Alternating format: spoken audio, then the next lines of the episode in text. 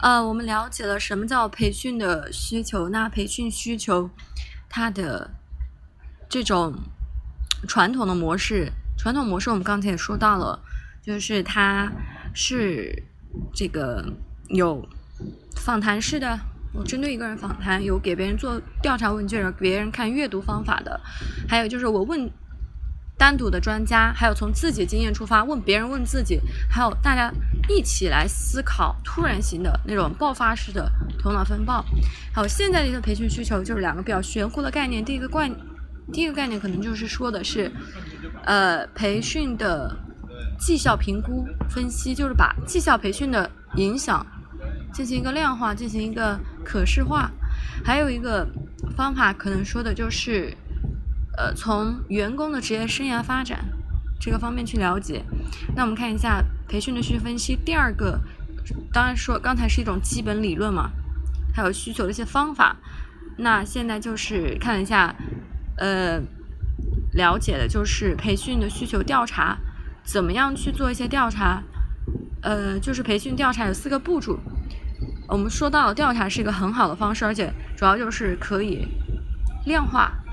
人数比较多，不仅仅是你专家，不仅是个人个人的经验，不仅仅是组织内部几个人进行头脑风暴，可了解更多维度的人，而且这个也是跟其他的也可进行调查，是不是？范围面广，有一定的资料收集能力。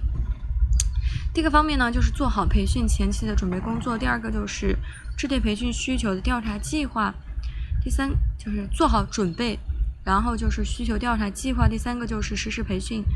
需求工作，实施培训需求工作是分析与输出培训的结果，做好准备，然后是弄好计划，然后就是再去实施。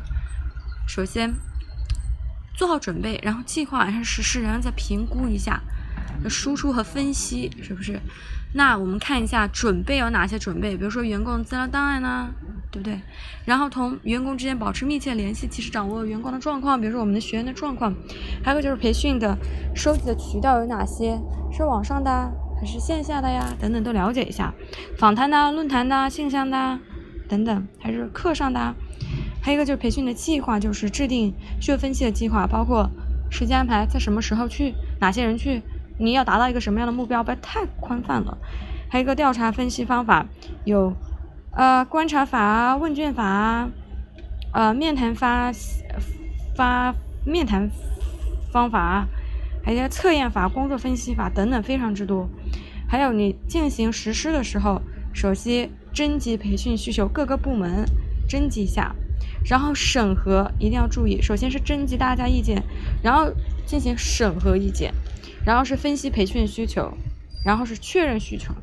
就像你做一个计划，征集大家意见。然后通过领导审核，然后大家再分析一下，然后再确认 OK，最终拍板，是不是？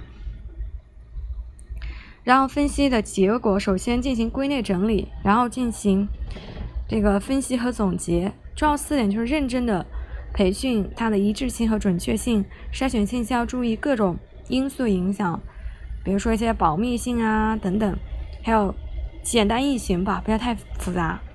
然后进行安排和处理。对一些紧急的案例、一些个别的案例、一些特殊案例进行分析，然后撰写培训分析的一个报告，成果最终体现，就是确立一下你的培训的目标和制定培训计划的重要前提。这是进行培训需求分析。首先我们说了理论方法，然后再重点说了一下这个，再重点说了一下现今的一个调查分析。调查分析就是。前期做好准备，然后计划，然后再去实施，然后后期进行一些分析。